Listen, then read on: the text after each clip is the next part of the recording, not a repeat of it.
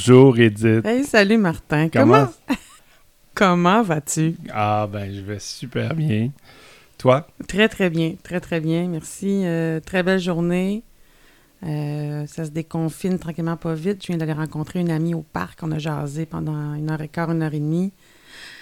Le cœur léger, il fait beau dehors. fait du bien, hein? Ah, beaucoup, beaucoup de bien. Vraiment. Contact humain, on, ça nous a manqué énormément. Beaucoup. Excellent.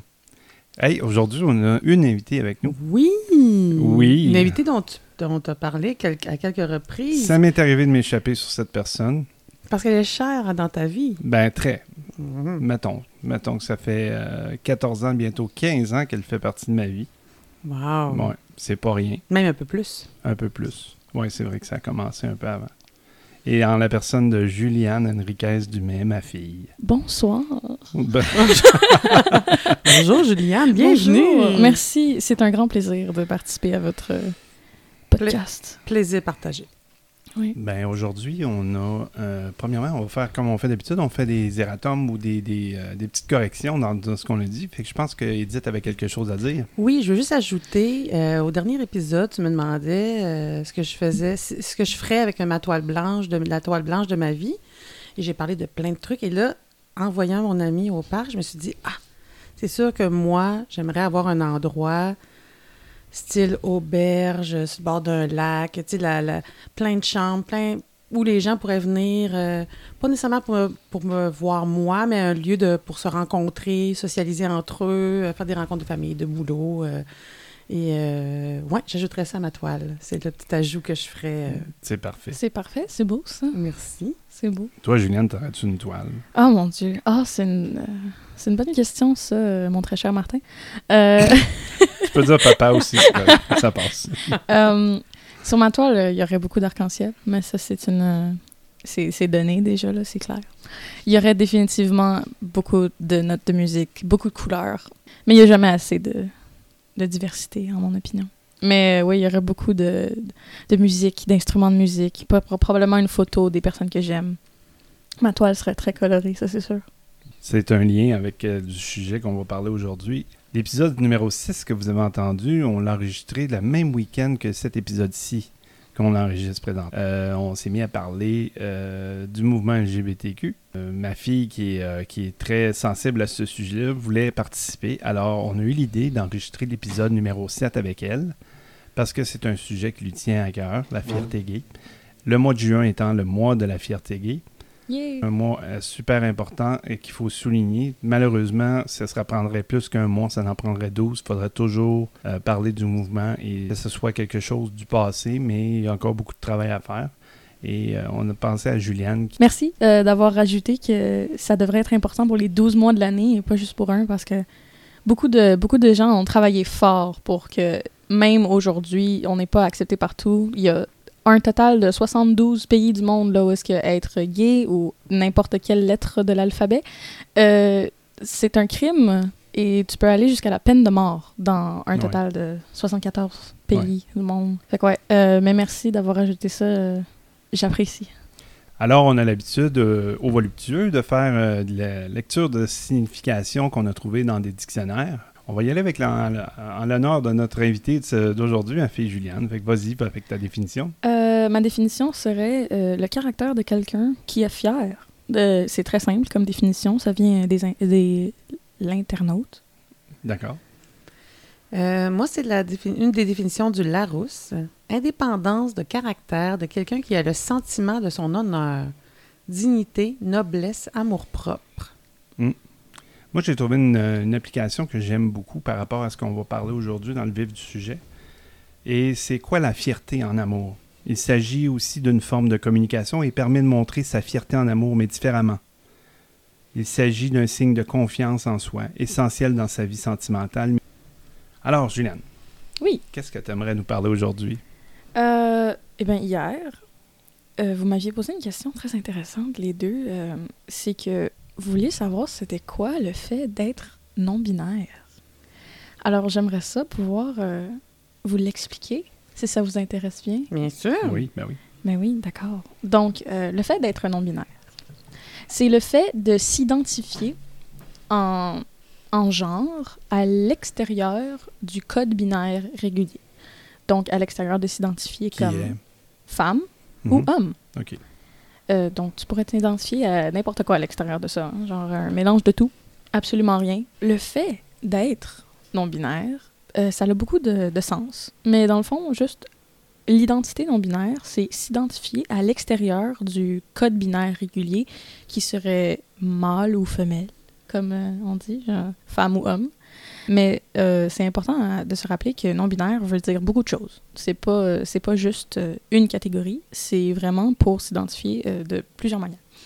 Euh, donc, tu pourrais être un mélange de tout. Tu pourrais être euh, absolument rien. Juste, euh, mais tant que c'est à l'extérieur du code binaire régulier, tu pourrais être non-binaire. Ça serait comme être, être une personne humaine. Exactement. Point. T'as tout compris. Oui. Je- Oui, oui, oui, oui. oui, oui, mais moi, vous le savez. Mais oui. Juliane, elle commence à savoir peut-être un petit peu, mais peut-être pas non plus, euh, parce qu'elle a écouté quelques épisodes. C'est que je suis tellement exceptionnelle. J'ai tout compris tout de suite. mais oui. Très exceptionnel. Merci.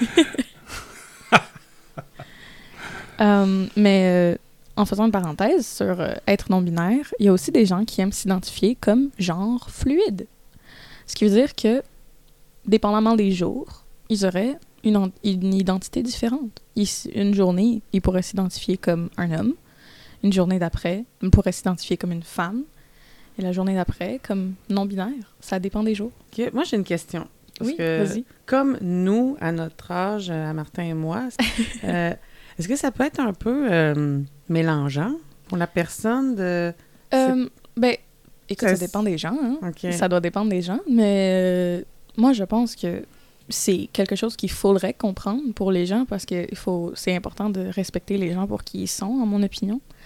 Euh, mais c'est pas si mélangeant que ça à comprendre. C'est, c'est que, ça- dépendamment des jours, cette personne X serait une femme, un homme, quelque chose d'autre, un mélange des deux peut-être.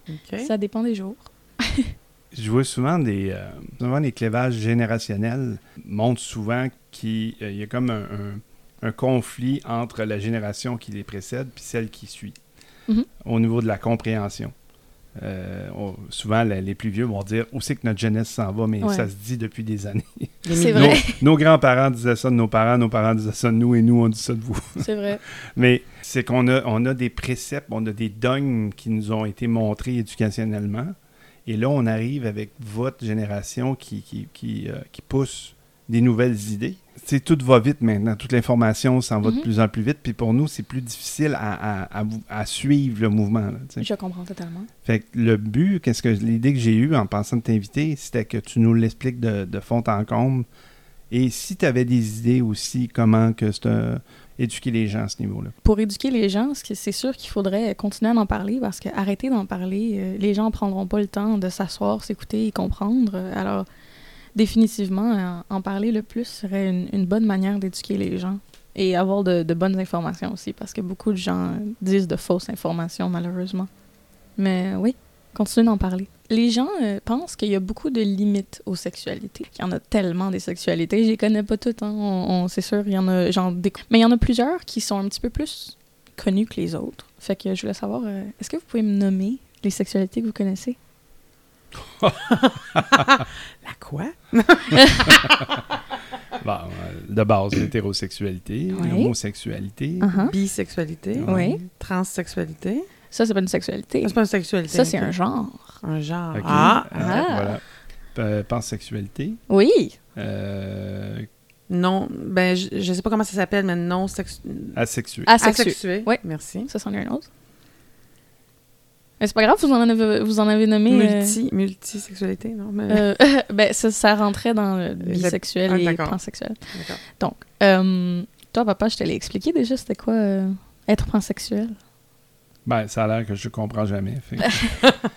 Mais parce Ben, que... moi, c'est, moi, moi, ma compréhension de ça, c'est que tu peux être en relation, tu, tu n'aimes pas la personne pour son genre. Oui, t'as tout compris? T'aimes la personne, T'es en amour pour la, son, son, son âme, son comme on dirait. ouais. Ouais. La différence entre être euh, pansexuel et bisexuel, beaucoup de gens euh, mélangent ces deux sexualités-là, c'est que bisexuel peut se limiter à du genre seulement. Euh, genre, euh, moi, personnellement, je suis bisexuelle. J'aime les garçons, les filles et les personnes non binaires, mais c'est pas mal ça. Il y a des mais les pansexuels eux, ils aiment tout le monde. et euh, ça des- c'est c'est pas grave du, du genre, ils tombent en amour avec l'âme de la personne. Euh, fait que c'est ça. Puis ça, c'est être pansexuel. Mais il y a aussi une autre sexualité qui vient se mélanger à tout ça, puis qui est un petit peu plus euh, spéciale. Une autre? Oui, ça s'appelle omnisexuel. OK. Est-ce que tu peux deviner c'est quoi? Hmm. Omni, c'est de tout, là. Oui, encore. Encore. Omni, c'est t'aimes tout le monde, encore. C'est c'est un petit peu comme pansexuel, mais tu n'aimes pas vraiment la personne pour l'âme, c'est aussi pour le genre. Fait que c'est pour ça qu'on se dit que les personnes qui sont pansexuelles seraient aveugles au genre, mais les personnes qui sont omnisexuelles ne sont pas aveugles au genre, mais ils aiment tout le monde, comme les pansexuels. Ça, c'est la différence entre les deux. C'est- compliqué, hein? À chaque fois, à chaque fois, je me dis c'était tel- tellement simple avant. Pourquoi qu'on garde pas ça? Ah, ça, c'est les, euh, la peur de l'inconnu, la peur de l'inconfort, la peur de... Mhm. Ça a rapport avec une peur.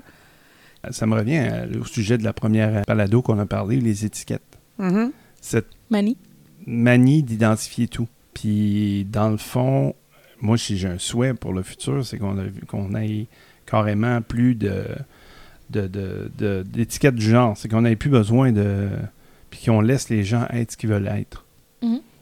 C'est vrai. Puis, puis même pas en discuter. On n'a même pas besoin de dire « Ah, t'es un, t'es une euh, non-binaire. Ah, t'es un homosexuel. Ah, t'es un transgenre. » C'est « Hey, t'es mon ami. Je Oui, t'aime parce que t'es fin, puis on s'entend bien, puis on parle des mêmes sujets. Juliane a dit le mot, ben, des mots, mais j'ai- pris des notes qu'on on va reprendre à la fin, mais le mot respecter pour qui ils sont. Ben oui.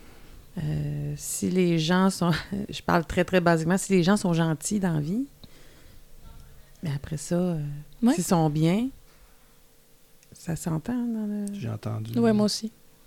Répète ta Ben oui. recommence ça. Euh, J'ai goût de reprendre un mot que Juliane a dit. euh, elle en a dit beaucoup, mais respecter les gens pour qui ils sont. C'est-à-dire, très de base, c'est si les gens sont gentils euh, dans la vie, puis qu'ils sont bien avec eux-mêmes. Dans le fond, c'est la recherche d'être bien avec eux-mêmes. Mhm. Euh, Je, même, je connais quelqu'un qui s'est écrit ça sur son frigo. Je fais de mes trucs parce que je vais être bien dans ma vie. Ben oui. Donc, euh, c'est ça qui est important, respecter qui ils sont. Après ça, les Mhm. étiquettes, J'aimerais rajouter quelque chose sur les étiquettes. Bien sûr. Euh, je suis d'accord avec toi. Je trouve qu'il y a beaucoup d'étiquettes puis beaucoup de possibilités. Puis des fois, c'est mélangeant à comprendre. Mais je trouve aussi que même si je suis d'accord avec toi que les étiquettes, ce serait le fun à un moment donné qu'ils disparaissent tous, que des fois, c'est plus important pour des gens d'avoir une étiquette parce que personnellement, j'ai. C'est c'est un petit peu triste que je vais raconter, mais j'ai été exclue euh, de beaucoup de choses dans ma vie. Quand j'étais plus jeune, j'avais pas vraiment beaucoup d'amis. Je me sentais tout le temps exclue. Puis quand j'ai commencé à, à découvrir moi-même, si je peux dire ça de même, puis que j'ai compris que j'étais quelque chose, ça me faisait sentir partie d'une famille, genre. Même si j'étais exclue de plusieurs choses à l'école. ou- Socialement. Oui, socialement, je me sentais partie d'une famille, puis ça me faisait sentir plus... euh, Parce que tu fais partie de ma famille. mais oui. Mais euh, je, je me sentais plus euh, partie de quelque chose, puis avoir cette étiquette-là me faisait sentir euh, mieux. Fait que c'est pour ça que je trouve que même si les étiquettes, ce serait le fun qui disparaissent, ça peut aussi aider les gens. Moi, ça m'a aidé personnellement. Mhm. Oui, j'aimerais encore rajouter quelque chose. Euh, ça n'a pas rapport avec euh, la fierté ou la sexualité, mais ça a rapport avec euh, continuer d'en parler Oui. pour que les, les gens apprennent, comprennent. C'est en lien avec euh, mon fils quand il avait, à partir de deux ans, il a fréquenté une garderie et son éducatrice que j'adorais. Uh-huh. C'est une femme originaire d'Algérie qui portait le voile. Elle était extraordinaire. Ben, là, évidemment, je regardais mon fils, mais elle était extraordinaire avec les enfants. Et c'est en même temps qu'on parlait de la loi sur les signes religieux. Et là, mon Dieu, bon, en tout cas, c'était la, la grosse affaire. Mais moi, de parler avec cette femme-là que je voyais qui s'occupait de mon fils, puis qui était, qui était euh, si bonne, si douce, drôle, créative, et en voyant qu'est-ce qu'elle me disait de mon fils, comme les commentaires, c'est que le voile, Son identité religieuse. ouais. et en plus, elle, euh, de confession euh, Musulmane. islamique, musulmane, travaillait avec, dans une garderie tenue par des religieuses catholiques, voilées également. Hmm. Et mon fils, deux ans, trois ans jusqu'à cinq ans, jamais il m'a posé une question. Pourquoi? Alors, Sœur Luce, il l'appelait Sœur Plus, c'était cute. Donc, il a- il- jamais il m'a demandé pourquoi Sœur Plus a quelque chose sur la tête? Pourquoi? J'en ai-. Donc, mais c'est en jasant avec. Ça me fait très rire, ça, plus. Oui, Sœur Plus. oui, Sœur Plus, c'est Ben- Pé- Pépicia. Patricia, c'était Pépicia. Bon. Mais en fait, c'est pour comprendre. Moi, j'ai beau écouter beaucoup de choses à la télé ou euh, je vais écouter la balado, mais il n'y aura, il y aura rien comme quelqu'un qui va être assez ouvert pour Le vivre. le, le- aller à la rencontre de quand il y a des événements de la fierté, par exemple, ou certaines émissions à la télé ou, ou dans les parcs, ou peu importe, c'est Mhm. j'y vais, je vais regarder ça de mes yeux, je vais arrêter aussi de- d'écouter euh, Pierre-Jean-Jacques, euh, qui nous, Ouais. sa- nous, cha- nous sachons toutes, là. Mhm. puis je vais aller moi-même euh, à la source, tu sais. Mhm. Mhm. que je- en tout cas, Mais c'est ça. Mais il y a beaucoup de gens qui aiment dire qu'il ne faut pas représenter euh, les gens LGBT ou d'une religion différente dans les films ou à l'école, le faire apprendre parce qu'ils disent que euh, une sexualité, ça va transformer les jeunes de nos jours. Mais euh, aux gens qui croient ça, j'aimerais vous poser une question euh, à mes auditeurs. Euh, Wow! This is where Euh, we are now. Alors, euh, les, Euh, produc- les- les productions MD présentent la future euh, Ouais. balado-diffusion Julien. Mes auditeurs. oui, mes auditeurs. J'aimerais euh, poser une question. Euh, Est-ce que vous avez appris euh, la table périodique au, à l'école? OK, oui. Mettons Oui. que oui. Est-ce que vous êtes devenu de l'oxygène? Non, hein? Non. Ben, apprendre sur les gays, ça va pas vous rendre gay. Voilà. Ah, j'adore. voilà. C'est bon. Mais oui. J'aime l'idée. Oui, oui. Surtout, la, Ça surtout la table, le tableau Ça va être périodique. probablement moins chiant. Il y a moins d'éléments. Et j'ai tout oublié, moi, de la table périodique, du tableau ouais. périodique, parce que ça, ça ne m'a pas servi dans ma vie. Mais là, ce Mais que ouais. tu nous racontes aujourd'hui, ça risque d'être Ben plus ouais. utile. Mais c'est ça, parce qu'il y, a- il y a beaucoup de gens qui disent ça, genre, il faut pas que les écoles commencent à apprendre aux enfants c'est quoi être gay, parce que ça va les rendre gays. Ouais, mais, tu sais, j'ai appris sur. euh, euh, j'ai appris des cours d'éthique et culture religion, mais je ne suis pas musulmane. Ben, il, y a beaucoup de, il y a beaucoup de gens qui, euh, qui font face à des proches parce que c'est plus, c'est plus accepté, c'est plus ouvert. Il y a plus de gens qui, qui osent euh, euh, s'avouer gay dans la vie, puis socialement euh, vivre leur, leur pas nécessairement vivre la sexualité, mais je veux dire ce qui, lequel les, sont attirés, c'est-à-dire être avec leur compagnon, leur compagne, et ainsi de suite. Notre génération, il y en a beaucoup qui pensent, ou du moins que le fait de, de- de fréquenter ces gens-là, qui ont une, une sexualité différente à la leur, qui sont majoritairement hétérosexuels, ça va soit les influencer. C'est comme s'ils n'étaient pas à l'aise avec leur propre sexualité. Le Mhm. fait de, de côtoyer une personne gay, ça. lesbienne, transgenre même, qui va faire que euh, ça, va, ça va les influencer, ou Ben ils oui. vont être étiquetés par les autres qui parlent, à qui parlent Mhm. comme étant Ah, ben, t'as un ami gay, fait que donc, euh, ça te dérange pas trop d'être gay, fait que donc, tu dois être gay toi aussi. Ben, c'est ça. Par peur d'être étiqueté. Il y a tellement de gens qui sont. Qui, qui ont une masculinité tellement fragile. ou, euh, Toxiques. Ouais, toxique, qui ils ont ils ont peur des gays à cause de ça. Parce qu'ils disent ma ma masculinité est trop est trop fragile, fait que je te veux pas à, alentour de moi. Mm. c'est c'est- À un moment donné, je suis allée au, au cinéma au quartier latin à Montréal et je sors du cinéma et il y a de la musique que j'aime, c'est du disco, ça danse, ça groove, pou, pou. Et là, je suis la musique et là, sur le trottoir, je rencontre tout- toutes sortes de monde différents de moi. Puis moi, je suis straight dans la vie. Euh, Straight. dans- straight, euh, pas... le hétérosexuel? Non, le pire, c'est que j'ai pas pensé à ça. Je suis straight dans mon look. Un- ah, ok, je, suis, je suis hétérosexuelle. Tu as un look hétérosexuel. J'ai un nom, j'ai un look ordinaire. J'ai Ah, pas de, de- de- T'es pas flyé. Non, je suis pas flyée, j'ai pas les cheveux de, de différentes couleurs. Et là, je rencontre des gens bien en cuir, des hommes maquillés, des femmes masculines, d'autres femmes plus sportives, féminines, avec la couette, les cheveux longs. Là, je me rends compte que c'est en plein le festival de la fierté gay, Yay! au coin euh, Sainte-Catherine, Maisonneuve, euh, Berry, enfin. Et là, je me suis dit, ah, une, une des idées qui m'est venue, c'est, hey, si jamais quelqu'un me voit ici, qu'est-ce qu'ils vont penser? Après ça, j'ai dit, ben, ils penseront bien ce qu'ils voudront. Puis je, vais là, je, vais- je peux leur dire, toi, qu'est-ce que tu faisais? Tu sais, Ouais, qu'est-ce que c'est tu ça. faisais là, toi? C'est ça. Donc, euh, Euh, non, c'était juste comme s'étiqueter. Comme, mettons, si je suis pas euh, gay ou LGBT ou Oui. non, tous les, tous les gens là, qu'on j'ai pris en note, Oui. je peux pas aller, euh, moi non plus, euh, participer ou euh, danser. La musique Ben est vraiment bonne. Au Puis, euh, ben, c'est Ben ça. oui, c'est ça. il f- ça prend plus de gens de participer à ces genres de choses-là, euh, même si c'est euh, hétéro ou homo. Tu sais, Mhm. Ça prend plus de gens euh, aux parades comme ça. Fait que, Mm. vas-y, la prochaine fois, va danser. Oui, bien sûr, certainement. certainement. Ben, c'est une, une des invitations que Juliane m'a faites dans le privé. J'ai pas trouvé l'idée folle du tout, du tout. Euh, L'année dernière, elle m'a offert un macaron qui est euh, Proud Dad, que je porte présentement. Euh, c'est c'est pas euh, c'est pas toujours facile en tant que parent de comprendre les choix de ses enfants, mais de les supporter dans ces choix-là qui étaient Ça, plus important, important. moi puis sa mère. Ouais. Et euh, euh, elle me fait une suggestion que j'ai pas trouvée folle, fait que j'aimerais ça que tu en parles de cette Oui. suggestion-là. Eh bien, écoute, il y a beaucoup de, malheureusement, d'enfants qui, qui font un coming out à leurs parents, puis leurs parents sont pas très. euh, tu sais, euh, ils aiment pas ça, mettons. Fait que, euh, y a des cas, des fois, que les enfants se font sortir de leur propre maison, qui sont reniés de leur famille. Que...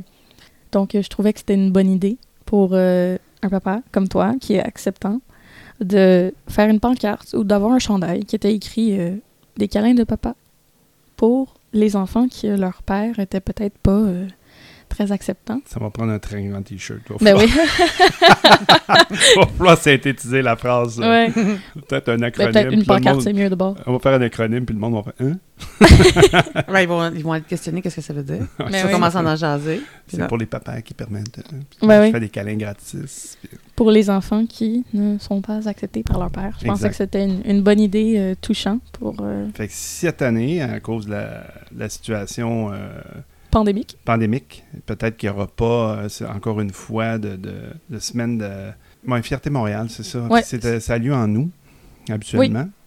Euh, malgré que le mois de juin est le mois de la fierté gay. Mhm. Puis euh, pendant cette semaine-là, il y a tou- toujours une parade. Fait que j'ai décidé d'accompagner Juliane à la parade et, euh, et quelques de ses amis qui voudront venir. Puis je vais, euh, je vais offrir des câlins à, à tous ceux qui en veulent.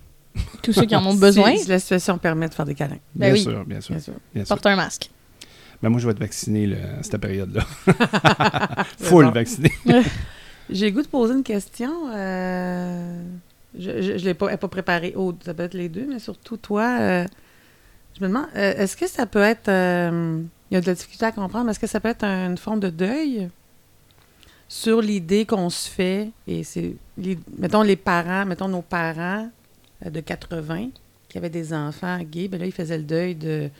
Ben, mon fils. euh, dans ce temps-là, il ne pouvait pas se marier avec un Ben homme. ouais. Il pouvait pas. Là, aujourd'hui, c'est différent, mais est-ce qu'il y a un deuil de la. Comment on dit, des traditions ou de la vie d'avant ou. euh, est-ce que. Pas obligé de répondre c'est trop. euh, Ben, j'étais, euh, j'étais dans, dans, dans une famille, euh, surtout mon père, qui avait des, des comport- comportements homophobiques qui n'étaient pas agréables. Son frère était lui-même gay. Et malheureusement décédé de la maladie. Du sida? ben, on décède pas du sida. On est atteint Ben, ouais. avec le système immunitaire. Fait que euh, je, je crois, si je me rappelle bien, parce que j'avais quand même juste 20 ans et maintenant j'en ai 50, euh, je crois que c'est une hépatite qui l'a emporté, Oh. euh, si je me rappelle bien. Et il est mort un peu dans, dans l'anonymat. Il était chez sa mère, puis sa famille n'était pas là. Je l'ai su comme deux mois après qu'il Oh était non. décédé. Et euh, à cette époque-là, le film euh, Philadelphia, qui est un film qui euh, traite euh, d'un employé qui perd son emploi à cause qu'il est atteint du sida, ou c'est parce qu'il est gay, ou je me rappelle plus exactement. sida? Quel sida. Euh, puis c'est un excellent film. Ça m'a extrêmement touché. Puis là, j'avais en mémoire que je venais d'apprendre que mon oncle était mort. Mhm. Puis tout le monde était bien cool avec ça quand il était en bonne santé, que, qu'il était gay, puis qu'il emmenait son, son amoureux avec lui dans la famille. Puis Ouais. Tout le monde était cool avec ça. Master qui, qui, qui était atteint d'une maladie puis qui mourait, c'était la honte de la famille. Oh non. À l'époque, euh, en 91, le sida, euh, c'était honteux. Là. Ben, ça l'est encore probablement, là, mais je veux dire, euh, maintenant, c'est une maladie qui se traite. Il, Ouais. est possible de, il est possible de Ah la oui? maintenir à, à l'écart puis de ne pas en mourir. Ah, ça, si, je savais pas ça. si c'est traité, oui. Fait que. mais ça a besoin de l'être. Il faut que ça soit détecté tôt. Ben oui. Puis il y a des médicaments qui la neutralisent puis qui la gardent euh, tranquille dans son coin. Ouais. Mais à cette époque-là, beaucoup de gens en mouraient. Puis euh, c'est ça, c'était malheureux. Moi, ça m'a extrêmement touché, même si je connaissais pas ce qui était de l'homosexualité ou, euh, ou, ou tout ce sujet-là, mais le fait, le fait de savoir que mon oncle était un petit peu mort sans sa famille, j'avais trouvé ça très pathétique Ouais, c'est c'est triste. mettons que ça m'a formé à m'ouvrir à ça. Ah. Je te dirais que c'est à partir de cette époque-là où ce que j'ai décidé que je ne continuerais pas euh, générationnellement l'homophobie dans ma vie. Je serais pas moi-même homo- homophobe. Euh, Tu te laisserais pas influencer par ton père? non. Mais indirectement, euh, j'ai tellement forcé pour ne pas être lui qu'indirectement, j'avais, cette violence-là dans moi, puis Ouais. ces choses-là. Fait que ça a été un combat toute ma vie à, à ne pas être lui. Plus que je le voulais pas l'être, plus je l'étais. Mhm. Fait qu'il y avait une dualité à l'intérieur de moi. Qu'il a ouais. fallu vraiment que je change mon dialogue interne pour dire c'est des êtres humains qui, euh, qui aiment et qui veulent se faire aimer Ben oui. c'est pas c'est pas un homme, c'est pas une femme. C'est c'est fait que euh, probablement qu'en avance sur mon temps, j'ai me suis permis de- d'avoir cette, Mhm. cette ouverture-là. Puis quand tu m'as annoncé que, que tu étais bisexuel, euh, c'est sûr que ma petite fille, euh, je l'aimais avec ses cheveux longs, je l'aimais euh, je l'aimais avec ses poupées puis ses robes puis ces choses-là, mais le fait, le fait que tu sois comme ça, moi, peu importe ce que tu vas être, ce que tu veux être, je vais l'aimer pareil, cet enfant-là. Ah. Fait que, tu sais, c'est- c'est- c'est- c'était no way que je vais te rejeter parce que le rejet, pour moi, c'est la pire des choses que tu peux pas faire avec C'est quelqu'un. sûr. Surtout si, si tu te fais rejeter par quelqu'un que t'aimes, c'est sûr. Fait que c'est ça, c'est ça derrière ça. C'est que j'ai voulu faire une, euh, une cisure, j'ai voulu couper le- la- la culture euh, de la haine. Ouais. Ben, bravo, félicitations d'avoir fait Ben ça. oui. Merci. Et euh, merci de m'aimer pour qui je suis. J'apprécie beaucoup parce que je suis très, je suis très chanceuse, là, on est d'accord. C'est pas, de- c'est pas comme ça pour tout le monde. Fait que merci. Je t'aime, papa. Moi aussi, je t'aime. Mon fils étant un peu plus jeune, 11 ans, on- je lui pose la question s'il y a une petite copine. Puis des fois, je, je- en fait, et des fois, je lui dis, ben, c'est peut-être un copain. ben oui. Là, il est trop jeune encore. ni un ni l'autre.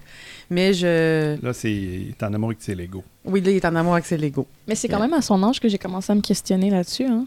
J'étais en quatrième année quand j'ai commencé à me demander euh, pourquoi est-ce que Ouais. je trouvais une fille dans ma classe très, très, très jolie. OK. Ouais. Mais euh, par rapport à lui, qui a 11 ans, je, tu sais, je lui dis tout le temps, peu importe.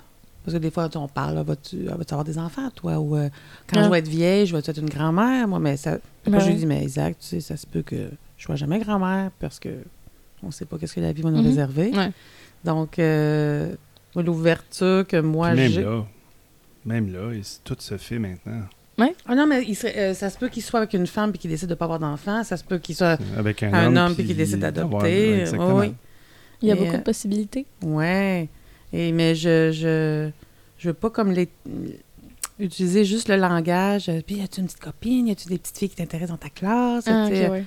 Puis là, ben, à cet âge-là, là, il me parle beaucoup de ses amis, mais ses meilleurs amis. Mais il y a deux, deux meilleurs amis garçons, puis une meilleure amie fille, avec laquelle ils s'entendent bien, ils jouent à la Mhm. récré, tout ça. Mais moi, je me dis, tu sais, moi, je veux que mon même chose que Martin pour toi, moi, je veux qu'il soit heureux, bien. Après ça, les, ben, c'est pas des détails, c'est pas des détails, mais le, le comment tu vas faire pour être bien, c'est comme je dis, gen- tu sais, comme j'ai dit tantôt, très basique, là, euh, gentil, bien, respectueux. Après ça, comment, qu'est-ce que tu vis, comment tu le vis? Ça va Mm. être son choix euh, à lui. Mm. Mais euh, c'est bien. Merci. C'est vraiment bien. Tu vas continuer de m'éduquer? Ah oui, On l'évitera régulièrement pour qu'elle vérifie nos, parfait. si on est toujours à jour dans nos... Parfait. Alors, hors micro, hier, tu nous parlais euh, de, de- culturellement des gens des îles euh, du Pacifique. Oui. Euh, soit la, la culture hawaïenne qu'on disait, ou, Ou euh, tahiticienne. hein. tahitienne, Tahitienne. Tahitienne, ouais, ou polynésienne, peut-être que aussi est inclus là-dedans. C'est un regroupement Ouais. d'îles qui sont relativement proches l'une de l'autre. Oui. J'aimerais t'entendre là-dessus. Euh, ben, qui serait euh, dans les cultures hawaïennes et tahitiennes, ça désigne euh, des personnes du troisième genre qui ont des rôles spirituels et sociaux dans la culture traditionnelle. Euh, donc, ce seraient des gens qui, un petit peu comme être non-binaire, qui ne s'identifient pas comme femme ou homme, mais qui sont surtout, ils ont surtout des rôles spirituels et sociaux. Donc, ils, c'est c'est dans leur culture. hein. Alors, euh, pour toutes les gens qui disent que être non-binaire, ça n'existe pas, eh bien, eh, vous devrez faire des recherches plus souvent. Hein? Fait que c'est de leur faute. Ouais, c'est de leur faute. Et euh, je lis aussi que c'est marqué Manu. C'est accepté Mm. Manu. Oui. Mao, Manu. Ça s'écrit euh, M-A-H-U pour les gens qui sont euh, curieux puis qui veulent aller faire des recherches. Il disait aussi, par exemple, c'est un homme aux manières efféminées, Ouais. mais qui a aucun doute sur sa sexualité. Donc, il va se marier, avoir des enfants. Il va être très efféminé dans ses gestes, dans ses manières. Mhm. Il va travailler dans des euh, rôles de téléphoniste, réceptionniste à l'accueil, en tourisme. Ouais. Euh, Mais moi, je trouve ça... euh, c'est... Je trouve ça très intéressant qu'on s'arrête pas au... à ce qu'on voit. C'est Ouais. comme si je vois, mettons, rencontrer un homme avec des manières efféminées. Mhm. Je, je mets au défi les, tes auditeurs, Julien. Oh, ah, mes auditeurs, ben oui. C'est les miens Je maintenant. mets, je mets au défi euh, les, les voluptueux auditeurs euh, ou vo- vos votre entourage de voir quel, soit un homme efféminé ou une femme qui n'a pas des, des gestes euh, féminins, pardon, ou une allure. Voyons, je recommence. Je mets au défi tes auditeurs, Juliane, les Ben oui. voluptueux. Si vous rencontrez un homme aux manières efféminées ou une femme qui n'est pas féminine dans ses gestes ou son habillement, le premier mot qui vous vient en tête? Ben là, ça doit être gay dans ce cas-là pour beaucoup de gens. Ben, c'est ça. Je- C'est le défi que je, je, je lancerai. Vous pouvez le garder secret. Si jamais vous avez le goût de partager avec nous, vous le partagerez. Des fois, c'est. Et c'est. euh, Et je, je vais avouer quelque chose. J'espère que vous allez me garder dans les voluptueux pareil. Oh mon dieu. Ça m'arrive. Ah, ça, ah, ben là, Ben oui. c'est c'est Ça normal. m'arrive aussi. euh. C'est imprégné dans notre société, c'est pour Ouais. ça que ça arrive aux gens. Mais la, différence, ou l'excuse, ou le, le bon côté, c'est que je ne reste pas là. Mhm. Des fois, c'est quelqu'un qu'on rencontre, qu'on voit plus jamais, jamais, jamais depuis Ouais, la vie. ouais, ouais, ouais. Mais des fois, j'ai quand même ce réflexe-là Oui, oui. de conditionner. On a, on a été conditionné à ça. Mhm. Puis ça reste, c'est fort, là. Mhm. Mais ça, euh, c'est pas nécessairement euh, de l'homophobie. Non, non, non, du tout. Pas du tout. Pas du tout. C'est juste à cause que notre société est tellement imprégnée de, de tout ça. C'est Là. de vouloir identifier. Et ouais, puis de que ça c'est une autre affaire que je voulais parler. La société imprègne tellement de, de catégories pour comme un, un homme peut pas s'habiller en robe parce que c'est du linge fait pour les femmes. Mais la dernière fois que j'ai vérifié, un tissu n'a pas de genre. Hein? Alors euh, Les couleurs non plus. c'est ça. Et Donc Et si on regarde, euh, tu sais, je parlais de l'éducatrice algérienne musulmane, si on regarde les hommes qui sortent de la mosquée, qui arrivent de prier, ben vous remarquerez, il y en a beaucoup qui portent un, là, j'ai pas le nom exact, mais on dirait une robe, oui. Euh, Euh, une pas- tunique. Tunique? une tunique, Tunique. qu'on pourrait dire, mais c'est un vêtement de femme, puisque Ben, c'est pas ouais. des pantalons, mais ça n'a pas de genre, effectivement. Mais c'est ça, mais beaucoup de gens associent du linge à des, euh, à des genres. Mais il y a tellement de possibilités de genres que je trouve que c'est comme injuste. C'est. c'est euh, tu devrais pas euh, te dire Ah, je peux pas mettre une robe parce que. Parce que j'ai été dit par la société que je suis un garçon. J'ai remarqué souvent que, surtout sur, mettons, euh, c'est délicat ce que je vais dire là. J'ai remarqué souvent que la, ceux qui s'identifient comme non-binaires vont devenir très agressifs avant- devant les gens qui comprennent pas. C'est pas tout le monde, hein. Faut dire ça comme ça, c'est pas tout le Ouais. monde qui devient comme ça. Mais c'est sûr qu'à un moment donné, on est tanné, hein. Fait que c'est sûr qu'à un moment donné, les gens vont vouloir euh, dire euh, Hey, respecte-moi là. Oui, je sais, mais je- tu comprends que c'est euh, c'est comme si on parlait tantôt que c'était euh, c'était euh, important d'en parler pour qu'on éduque les gens, que les gens euh, savent quoi faire avec ça, cette nouvelle information-là. C'est relativement nouveau, là, le Oui, non-binaire. non, non, c'est pas nouveau. Ça existe depuis des Ben centaines oui, ben, d'années, mais c'est mais pas au Canada. Ouais. Euh, mais oui, je suis d'accord avec toi. L'agressivité, c'est pas euh, la, la meilleure chose pour aller pour, euh, pour rentrer ton idée dans la tête de quelqu'un. Mhm. Mais à un moment donné, je comprends d'où ces gens viennent parce que je suis désolée, mais après des centaines d'années de, de bataille pour être accepté, de tenir la main de ton partenaire en public, à un moment donné, t'es fâché, là. ça te tente de dire quelque chose? Oui, mais tu sais, comme réinventer la langue des fois pour, euh, pour adapter à, à la sensibilité de- des gens non-binaires, des fois, c'est un peu comme dire ben, jusqu'où ça va aller. Ah, tu veux dire les pronoms yel? Mais ça fait pas partie de l'Office de la langue française, malheureusement. Non, malheureusement, il n'est pas dans le dictionnaire. Ça veut pas dire que ça n'existe pas. Oui, père et fille euh, sont, sont dans une belle discussion. Mais je trouve ça très Ouh. intéressant de vous écouter parce Ar- que. Arbitre-nous, arbitre-nous. Ouais, non, mais c'est parce que mais je reviens au même mot que tantôt que tu as. Je reprends tes mots, Juliane, mais Ah. ça, c'est des mots qu'on aime aussi. Le mot respecter, c'est que les, les tu sais, je respecte celui qui est, qui est dans une autre religion, celui qui fait un métier que je ne comprends pas non plus, celui qui décide de ne pas travailler ou et de recevoir euh, de la PCU parce que c'est plus payant ou peu importe. Je, je, je respecte ça. Des fois, je Mhm. comprends pas, mais je respecte ça. Mais c'est ça, ça c'est ça qu'il faut faire. C'est ça que beaucoup de gens ne font pas. Mais d'un autre côté, moi, si je comprends pas, maintenant je te dis, moi, je comprends pas, là. Je comprends pas, Juliane, les non-binaires, là, ça me rentre pas dans la tête. T'as beau essayer de me convaincre. Pour, me- mettons, si tu essaies de me convaincre, ça m'aidera pas à comprendre. Me convaincre, c'est je vais Ah, te convaincre d'acheter telle affaire ou je vais te convaincre que j'ai raison. C'est ça. Genre, j'essaie de te vendre une crème, mais je te dis pas qu'est-ce qu'elle fait, la crème. Ou euh, donc le respect va aussi du côté des gens. Mettons, ben là, on, on parle de non-binaire, c'est le mot que tu as utilisé. C'est que eux aussi, doivent, à un moment donné, doivent dire ben, OK, ils ne ils comprennent pas, ils comprennent pas. Euh, je- je- faut respecter ça aussi. À un moment donné, ils vont comprendre. Et si. C'est sûr que c'est comme c'est une minorité, Mhm. peut-être un peu mis, de côté, euh, discriminé. C'est pas évident de, de, de respecter ceux qui discriminent, là. Je comprends. mais il y a comme un deux, co- Ouais. deux côtés au respect. C'est pour ça, euh, c'est, c'est pour ça aussi qu'il y a, il y a beaucoup de gens comme toi qui trouvent que les gens qui veulent qu'on se fasse comprendre sont agressifs. C'est parce que c'est pas tout le monde qui utilise la bonne manière pour expliquer ces choses, mais comme je t'ai dit tantôt, je comprends leur point de vue. Mais euh, je trouve que on parle d'un sujet délicat là, présentement, mhm, mais sûr. on le fait d'une bonne manière. On est assis à côté, on est assis à une table et on parle en, en se respectant puis en, en expliquant nos, nos différents points de vue. C'est ça qu'il faudrait faire, honnêtement. Pas euh, se crier l'un après l'autre, même si des fois c'est tentant. mais euh, ouais, s'asseoir à une table, discuter nos points de vue, faire un débat. C'est bien les débats, j'aime ça les Bien débats. sûr, Bien sûr. Ouais. Moi, les, les- la pensée aussi que j'avais, c'est que dans l'école, même primaire, il y a des élèves, euh, ben, tu en as parlé en quatrième année, mais des élèves qui se questionnent sur leur euh, Oui. orientation sexuelle.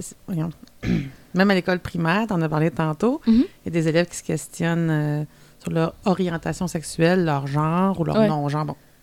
Et euh, on a à mon école une affiche que je dessine avec ma main en audio, mais on a une affiche au tableau avec tous ces mots-là. Et euh, ben, tous ces mots-là avec des définitions. Et moi, qui est quand même, euh, tu sais, je suis quand même éduquée, moi, il faut que je, je relise. Là, là tu Mhm. nous as dit les définitions, mais c'est pas quelque chose qui est encore euh, intégré. Ouais, ouais. C'est pas inné du tout, mais c'est pas intégré, donc j'ai encore besoin de me faire expliquer. Mais c'est bien qu'au moins qu'il y a des affiches parce que ça peut euh, éduquer les gens. Comme, euh, puis ça va être plus intégré dans la société, puis là, plus de gens vont comprendre. Mhm. Mais euh, c'est ça. Puis notre psychoéducatrice, elle accompagne des élèves euh, dans leur cheminement. Et j'ai une question pour toi. Oh mon Dieu. Vas-y. Encore. Euh, t'as fait, t'as t'as parlé à tes parents pour leur dire, je, je sais pas comment ça s'est fait, mais avant de leur dire ou avant d'être sûr ou Ouais. le trou, tu sais le, j'ai pas vécu ça, mais je vois ça comme un peu un nuage, un peu flou, Ouais. un peu de nuage. On- il y a des questionnements. Est-ce que tu as vu un changement, mettons, dans, en toi, pas tes parents, t'en as parlé tantôt, mais toi, après leur avoir dit, ou après avoir décidé, même avant d'avoir dit, mais quand toi, t'as vraiment comme, t'as assis ta, tu as pris conscience de qui tu étais, Ouais. comment tu voulais vivre ça? Est-ce que ça l'a enlevé un. Un poids sur mes épaules? Ouais. Définitivement. Je dois dire, c'est sûr. Mais il faut savoir qu'avant d'avoir découvert euh, cette partie de moi, j'étais. Je, je le laissais pas euh, voir les gens. Je, le, je, voulais, je voulais pas que les gens le savent. Parce que malheureusement, je savais pas que c'était. Je savais pas que la bisexualité existait. Alors, je me sentais un petit peu comme un monstre, si je peux dire ça de même. Une bébite? Parce que je savais que les gens euh, euh, homosexuels qui aimaient juste un genre existaient. Je savais que les gens hétérosexuels existaient. Mais moi, je pensais que j'étais pas normale. Donc, je voulais pas que les gens savent que j'étais ça. Donc, ça, je blâme ça un petit peu euh, sur le média. Parce que c'est important de, de montrer les options aux enfants. Parce que moi, pas en, sa- euh, en- Excusez, je vais recommencer ça. Sans savoir que cette option-là existait, je me sentais comme un monstre parce que je pensais que j'étais pas normale, que j'étais, que j'étais pas supposée me sentir comme ça, que j'étais... Fait que c'est ça. Mais euh, après l'avoir dit, euh, parce que j'ai, finalement euh, appris qu'est-ce que c'était être bisexuel, après l'avoir dit, je, me rappelle euh, être dans le salon avec ma mère, puis j'ai parti à pleurer. Parce que j'étais, maman, je pense que j'aime les filles et les garçons. Et, et ma mère, elle était très. euh, accep- accep- elle. Elle, elle, elle m'a accepté, hein.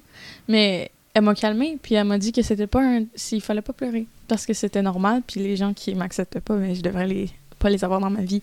Mais c'est sûr qu'à ce moment-là, à ce moment-là, je me sentais un petit peu plus libre. Parce que j'étais comme. Les gens m'acceptent. Je ne suis pas un monstre. Pas, pas comme je me suis dit pendant plusieurs années. Les gens m'acceptent. Puis euh, ça s'est passé de la même manière avec mon père. Sauf que je suis pas partie à pleurer. J'étais assis sur le divan qui est là-bas. Puis euh, on était en train de regarder quelque chose. Puis je l'ai juste dit. Tu m'as fait déjà fait des, des annonces comme de quoi que tu étais mêlé, que tu te posais des questions sur toi, puis euh, je te conseillais, ou je me rappelle t'avoir dit que c'était normal de se poser des questions, puis que tu avais le temps en masse de trouver une réponse, tu étais encore jeune. Oui. Fait que c'est c'est comme passé en deux, trois étapes avant qu'officiellement tu me l'annonces ici, comme tu dis, dans le salon. Ouais. Effectivement. Mais euh, c'est vrai, je m'en rappelle. Mhm. J'avais complètement oublié ces moments-là. Mais oui, c'est c'est vrai. Moi, ce qui me touche beaucoup ben, en, en t'écoutant Juliane, en entendant, me souvenant de d'autres histoires, c'est c'est ça, ça me touche de, de savoir ou de d'apprendre que les gens ont vécu tellement de, de troubles, de peines, de questionnements, de... On en vit tous, surtout l'adolescence. Adolescence, je pense ça veut dire, euh, c'est un mot de notre langue inventé qui veut dire trouble. je, rigole. Mais euh, à l'adolescence, on a déjà, quand on n'a pas de questionnement de genre ou de sexualité, on a déjà beaucoup, les hormones s'y mettent. Puis là, oh, c'est sûr. Puis la- là, mélanger avec Ouais, tout ouais. ça. puis ça- là, à un moment donné, on vieillit un petit peu, il faut commencer à choisir un métier. Puis là, bon, on vient mêler. Et moi, ça me touche beaucoup de savoir qu'il y a des jeunes, puis des fois, c'est des plus vieux, là, Ouais. qui qui sont pas bien. Ah, mais qui c'est ne ça. sont pas bien. Puis je, pour- je, je veux juste terminer avec... euh, je parlais au micro des gens de l'âge de mon père, de 80, qui, en 1960, se sont mariés. Parce Oui. qu'en 1960, un homme se marie avec une femme et vice-versa. Et 30 ans plus tard, euh, ben là, on apprend que monsieur un tel ou madame un tel a divorcé, euh, divorcé et monsieur un tel est avec monsieur un autre tel Ouais. parce que c'était ça depuis toujours. Ben, imaginez comment le, Il devait la.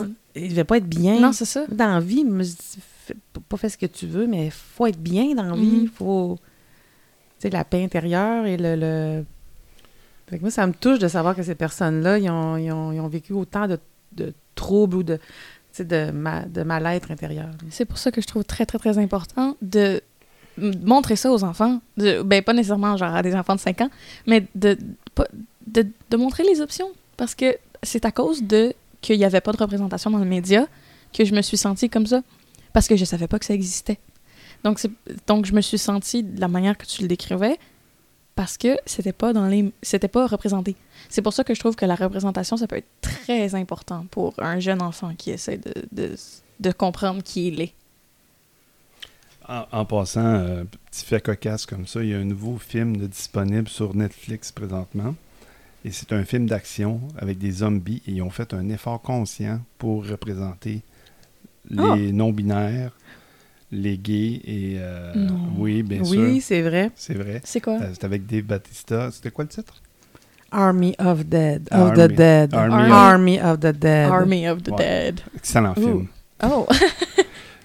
Sans commentaire. Mais euh, si vous voulez un, un autre, euh, une autre série pour euh, qui, inc- qui inclut tout ça, puis que j'ai regardé plusieurs fois, non seulement parce que c'est très drôle, mais aussi parce que c'est très inclusif, ça s'appelle One Day at a Time. C'est sur Netflix. Euh, ça inclut euh, les non-binaires. Euh, un des personnages principaux de la série euh, est gay et elle a une- euh, un partenaire, et ce partenaire-là est non-binaire. Donc, euh, oui, c'est une très bonne série. C'est très drôle. On suit une famille euh, euh, hispanophone. Ben, c'est là que c'est- ça passe par la. Beaucoup de choses vont passer par la télé. Il y a aussi l'autre série avec la famille. euh, Gay? Oui. Hein? il y a deux hommes qui sont gays, mais ils ont des enfants. C'est la série Modern. C'est Modern Family. Ah oui, c'est ça, mon anglais. Handicap de Famille moderne.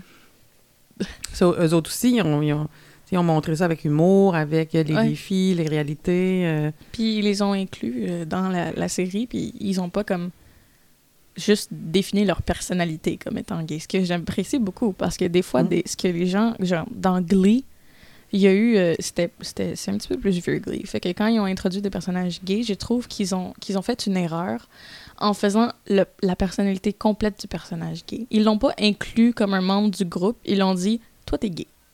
Hmm. Toi, toi, toi t'es gay. Toi, tu- tu fais partie de notre série, puis on, on- on t'accepte, mais t'es gay.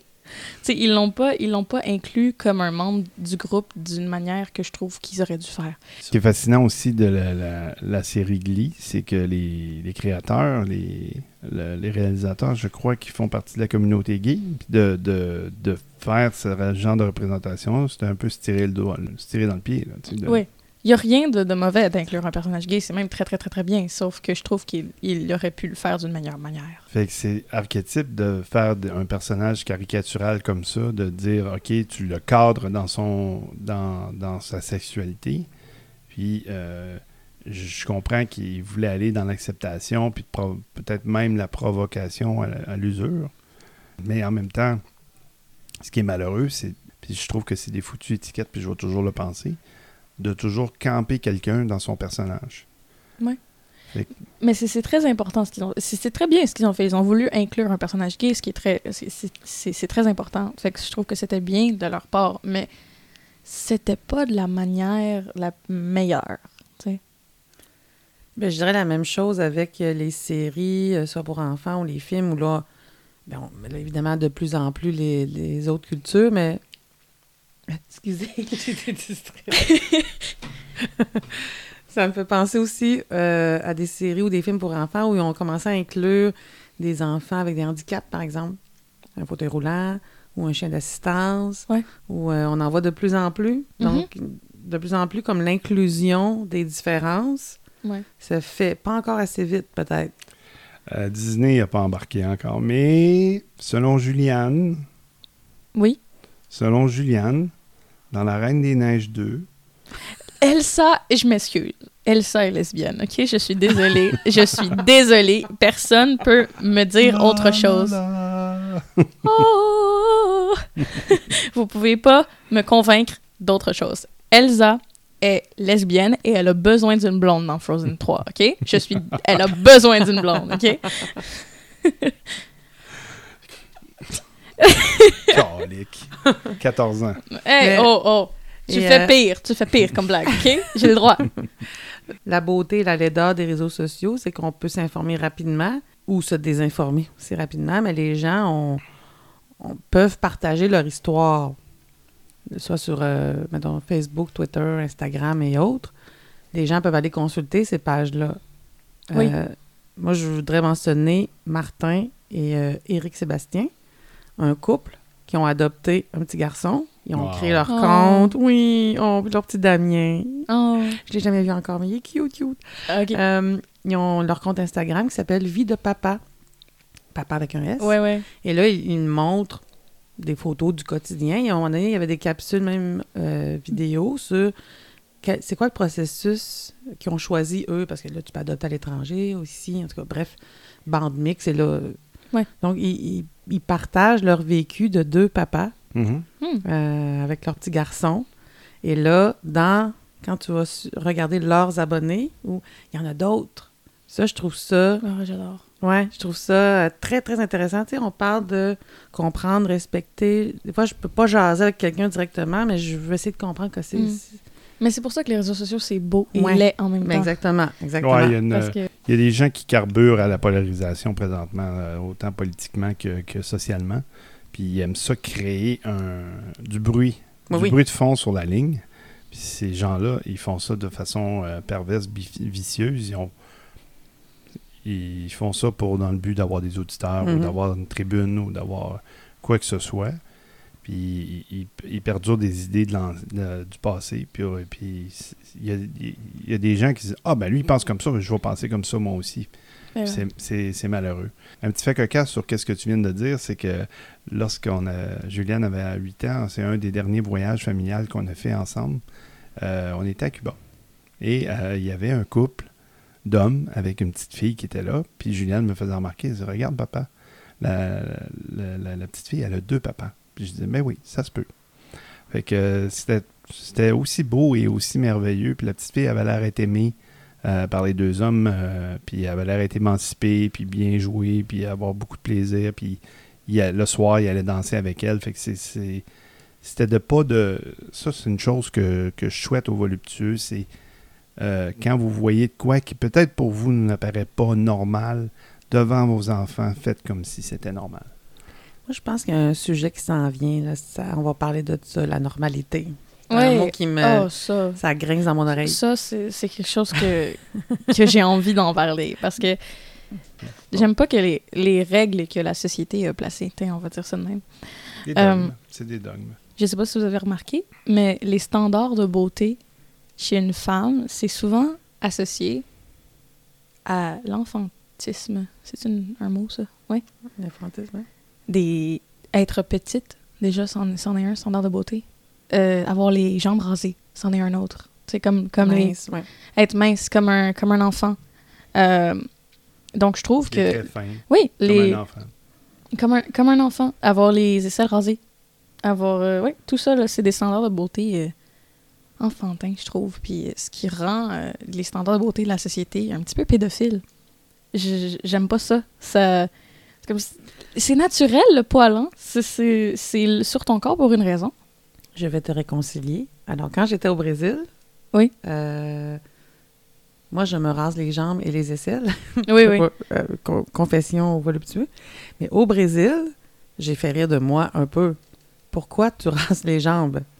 Parce que là-bas, les femmes ne se rasaient pas les jambes. Non, c'est bien ça. Elles ont le poids. Mais c'est pas une question de. Ça avait aucun lien avec. euh, Les standards de beauté. Non, c'était une question culturelle. Les Ah. femmes se rasaient pas les jambes.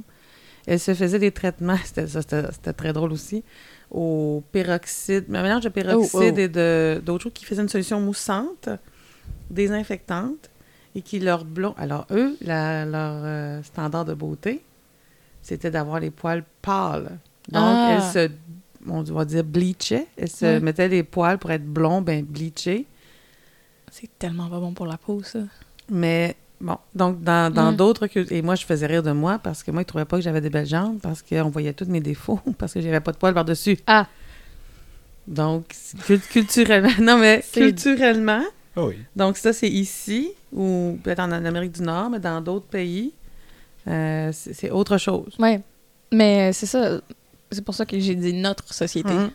Mais euh, c'est ça, c'est ça, je- j'aime pas ça parce que c'est comme ça j'ouvre une parenthèse sur euh, les gens qui se font insulter genre euh, les hommes gays, ils se font traiter de fifi et fifille ou tout ça parce que je trouve que l'homophobie est souvent associée au sexisme. Parce que apparemment être féminin, c'est une insulte. Je trouve que l'homophobie c'est souvent euh, associé au sexisme parce que un gars qui se ferait traiter de tapette ou de fif c'est des insultes parce qu'il serait trop féminin. Donc, on insulterait plus euh, son identité que sa sexualité. Donc, l'homophobie est souvent euh, associée au sexisme. Puis je trouve ça triste parce que être féminin, ça veut pas dire que t'es faible. Donc, euh, c'est ça, là. J'aime pas ça. On faisait allusion au fait de peinturer sa propre, euh, sa propre toile Oui. pour, euh, pour être qui tu veux être. Puis le fait de, de, d'être, euh, de se prendre ces identités-là, puis d'être- d'avoir le courage de sortir en public, puis pas, pas, pas avoir peur du jugement, euh, ces gens-là sont beaucoup plus courageux que la moyenne, selon moi. Hey, je, pendant que vous parliez, Tu Oui. nous écoutais pas? j'écoutais d'une oreille, mais je m'intéresse à l'origine des mots. Oui. Hein, parce qu'on utilise, euh, surtout pour les gars, fif, tapette, euh, bon, un trois mots. Et as-tu trouvé le. J'ai des fif? définitions. J'ai des définitions. Fif, fiotte, tapette, tapiole, tarlouse. Mais, OK, la définition, mais est-ce que tu sais d'où ça vient, le mot fif? Est-ce que vous savez? Je ne savais pas. Non, Je me- Ben, l'ai pas devant moi. Je m'informe en direct. euh, et vous C'était. Fifi à l'origine. Oui, c'était Fifi et à l'origine, ce n'était pas un mot d'insulte. C'était un terme d'affection. Alors, en France, par exemple, il s'agissait autrefois d'une manière tendre de nommer un enfant. Lorsqu'une mère parlait de son Fifi, elle parlait en fait de son cher fils bien-aimé sans aucune arrière-pensée. Ah, OK. Et dans un sens très proche, le mot Fifi était aussi utilisé auparavant en France pour désigner affectueusement des petits animaux de compagnie comme des oiseaux, des lapins ou des chiens. Au Québec, quelques personnes associent toujours Fifi et son équivalent des féminins Féfille à un surnom de chien générique, bien que Pitou soit plus fréquent. Donc Fifi, Féfille, Mhm. ce serait plus pour les chiens. Donc au début, ce n'était pas une insulte. Ouais. Hmm. Mais moi, j'ai euh, tapette ici, la définition de tapette.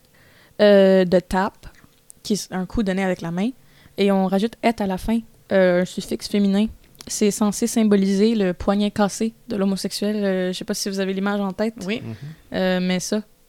Bon, euh, les gens qui écoutent ne pourraient pas le voir, mais d'avoir le poignet euh, en, quatre- en angle de 90 degrés. Répète-moi ça, les gens qui écoutent. Euh, donc les gens écoutent, les gens qui écoutent pourraient pas le voir, mais euh, le fait d'avoir le poignet à 90 degrés qui serait le poignet cassé, c'est pour euh, symboliser ça, l'insulte. Ben, je vais, euh, je vais t'apprendre quelque chose euh, lors de des soirées d'humour ou de, de, de spectacles ou à la télévision, quand ils représentaient une personne homosexuelle, ils cassaient souvent le poignet. Mhm. Bien sûr, c'est le, c'était l'image. Ils parlaient extrêmement, ils. Euh, moi, je me rappelle euh, Benoît. Comment il s'appelait? Dans Jamais 200 toi, Non, c'était euh, dans chez Denise. c'était Norman Brathwaite. Il y avait Normand Brathwaite qui faisait le serveur noir. Il faisait un accent africain horrible. Ah oui, tu avais l'autre. Et il y Euh. avait Benoît, je me rappelle plus quoi, qui faisait le coiffeur, mais extrêmement efféminé, avec Ouais. son poignet Ah cassé. oui, coiffeur. Mais cette personne-là était gay dans la vie, mais tu sais, c'est- pas. euh, Puis Norman Brathwaite euh, euh, est mulâtre, puis il, il est d'origine. euh, il, y a de la- il y a du noir en lui, veut, veut pas. Puis euh, là, il faisait carrément le, gros accent, puis des, des choses comme ça. C'était hyper. euh, il, faisait, il faisait le gros accent, puis tu regardes ça aujourd'hui, puis tu dis, My God, ça passerait plus du tout. Là. Mais à l'époque, de caricaturer à ce point-là, c'est comme les blackface dans les années 50. C'est horrible. Fait que c'était caricatural et à chaque fois qu'il voulait faire un gay, ben là, tout de suite, il embarquait dans la- la- la- la- l'archétype de se casser le poignet, zozoter, euh, avoir des comportements euh, inadéquats. Efféminé. Christian de chez Denise, qui était le coiffeur, c'était André Montmorency. Ah, OK, mais... euh, souffrance. Ah oui, son souffrance. Puis il y avait le poignet cassé. Ah, C'était ok. les images qui ne passeraient plus aujourd'hui. Non, c'est sûr. Il y a beaucoup de, de, de vieilles émissions que je regarde. Genre, je regardais euh, The Office, qui est pas si vieux que ça, honnêtement. Mais j'ai seulement regardé, euh, je pense, cinq épisodes de cette émission-là. Puis il y a eu beaucoup de choses que j'étais comme ça, ça passerait plus en 2021. Ça passerait plus. Ça passerait plus. ben, Mais- C'est un show qui est voulu pour choquer. là. Ouais. C'est de l'humour britannique. Que, Mais dans, même dans Friends, un show que, que j'aime vraiment beaucoup, il y a des euh, propos que, je, que quand je regarde, je suis comme non, ça passerait pas en 2021. Ça, Non. ça, non, non. Alors, euh, une chose que j'ai de la misère à comprendre, c'est que on se voit souvent que le drapeau euh, de la fierté gay euh, n'est plus le seul drapeau qui est utilisé. Fait que là, moi, ma pensée unique, c'était, ben, on se joint tous derrière cette cause-là. C'est le drapeau qui représente la cause du groupe LGBTQ plus 2, euh, ainsi de suite. Là, je me perds avec les lettres euh, des fois. LGBT, LGBTQ. Plus. Il n'y avait pas un A aussi au? Oui, c'est pour ça qu'il y a un plus, parce qu'il y a beaucoup d'autres lettres. OK. Le A, c'était pour les sympathisants? C'était quoi? C'est... Le A, c'est pour euh. OK, il n'y avait pas une affaire avec ceux qui étaient les alliés. Alliés. Alliés. OK. Alliant. Allié. Euh, alliés. Anyway. Bon, euh, fait que ce plus-là, je me disais un seul drapeau pour les unir tous. Oui, C'est une genre de fédération. oui. Ben, en fait, la- l'arc-en-ciel, c'est ça, représente la diversité, euh, effectivement. J'ai le même, même questionnement de mon côté. Mais il y a beaucoup plus de. à un moment donné, j'ai été voir sur l'Internet puis j'ai fait Waouh! Euh, beaucoup de drapeaux que je ne connaissais pas. Mhm. Mais euh, ce que tu m'avais demandé l'autre jour, euh, c'est pourquoi est-ce qu'il y a autant de drapeaux, puis pourquoi est-ce qu'on ne devrait pas juste utiliser un drapeau? Eh bien, écoute, euh, j'ai fait de la recherche là-dessus. Puis euh, chaque drapeau ont leur propre sens. Parce que chaque couleur veut dire quelque chose sur le drapeau. Donc, je vais prendre comme exemple euh, le drapeau de la fierté gay. Je pense que tout le monde le connaît. hein. C'est un arc-en-ciel, tout le monde le connaît. Mais avant que ce drapeau-là s'est fait inventer, il y a un gars qui a inventé un, un autre drapeau avant euh, qu'on n'utilise plus aujourd'hui. Il y avait huit couleurs dessus. C'est quoi la raison derrière qu'il l'utilise plus? Euh, ben, il a été modernisé, c'est tout. Il n'y a pas vraiment une raison derrière le fait qu'il a été changé. Mais, que ça, to- toi, tu te demandais euh, pourquoi il y en a autant? Ben, ils- c'est parce que leur sexualité ont leur propre sens. Les genres ont leur propre sens, ils ont besoin de leur propre définition.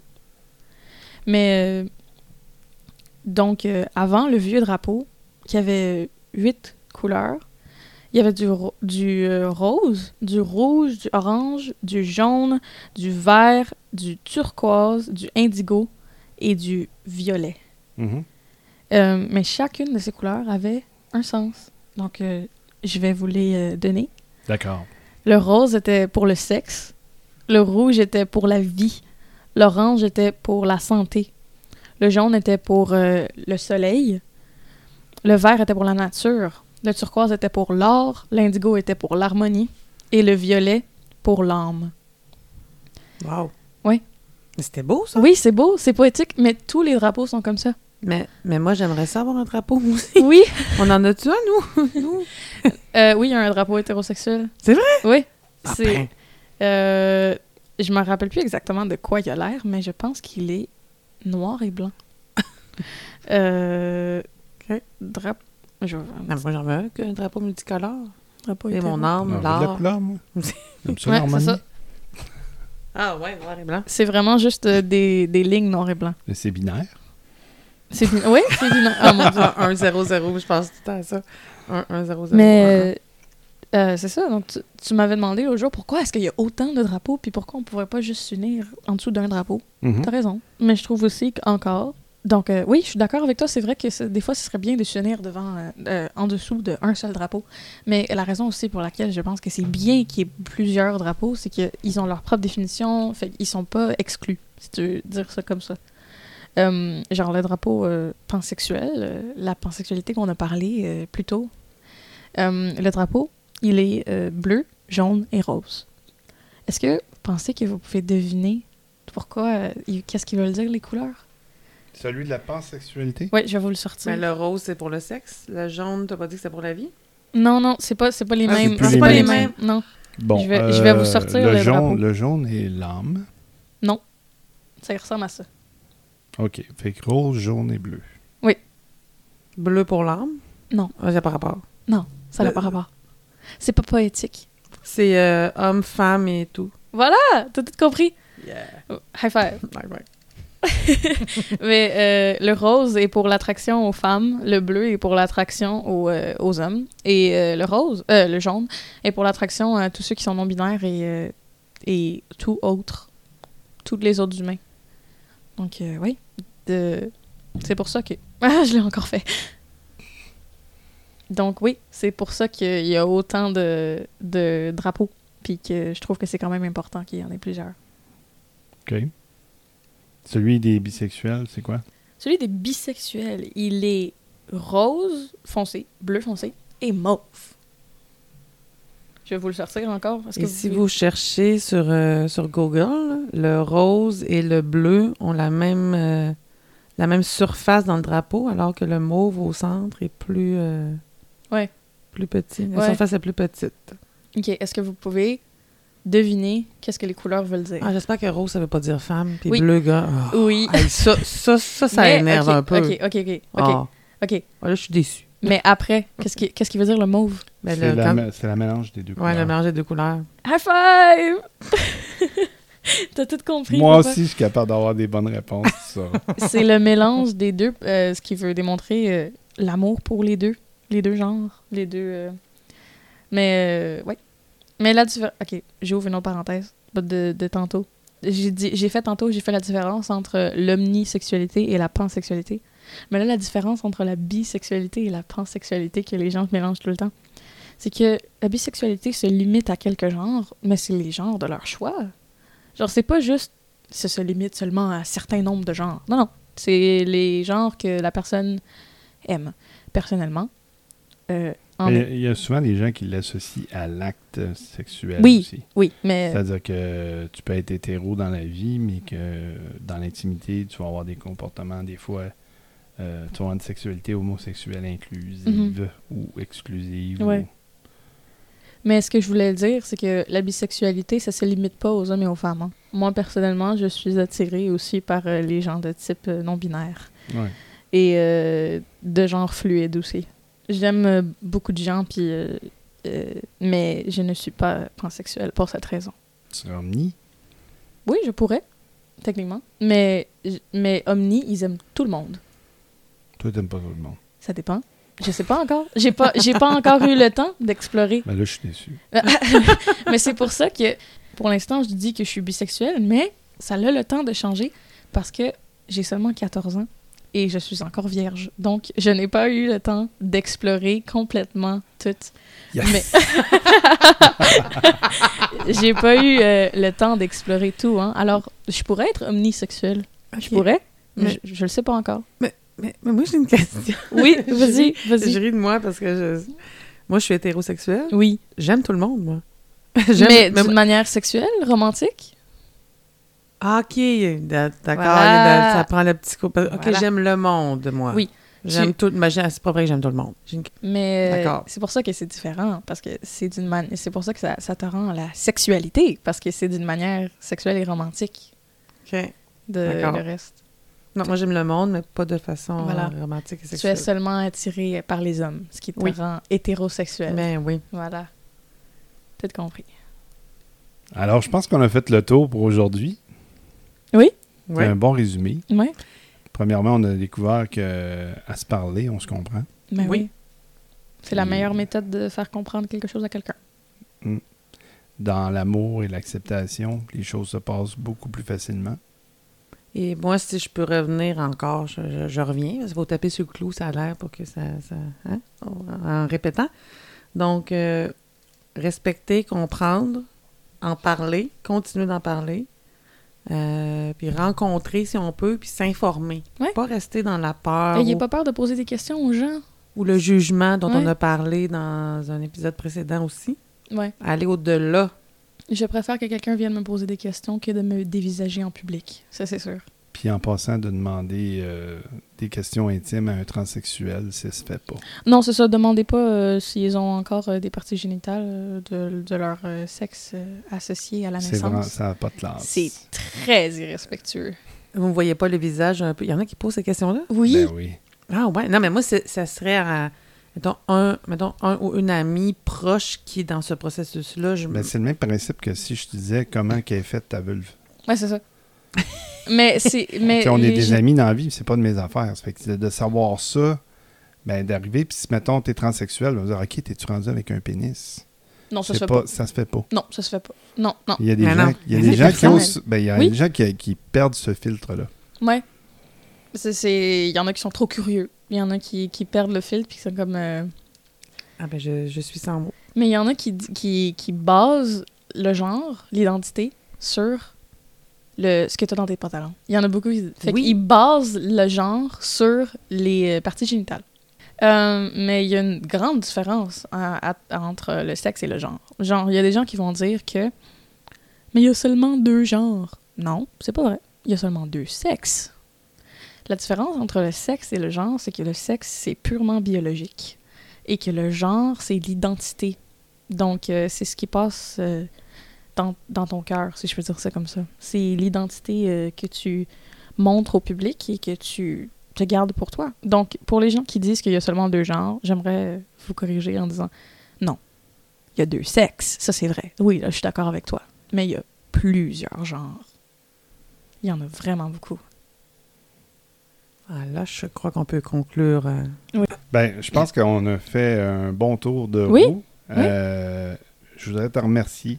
Mais merci de m'avoir accueilli. J'ai vraiment beaucoup euh, aimé pouvoir euh, parler euh, de ça.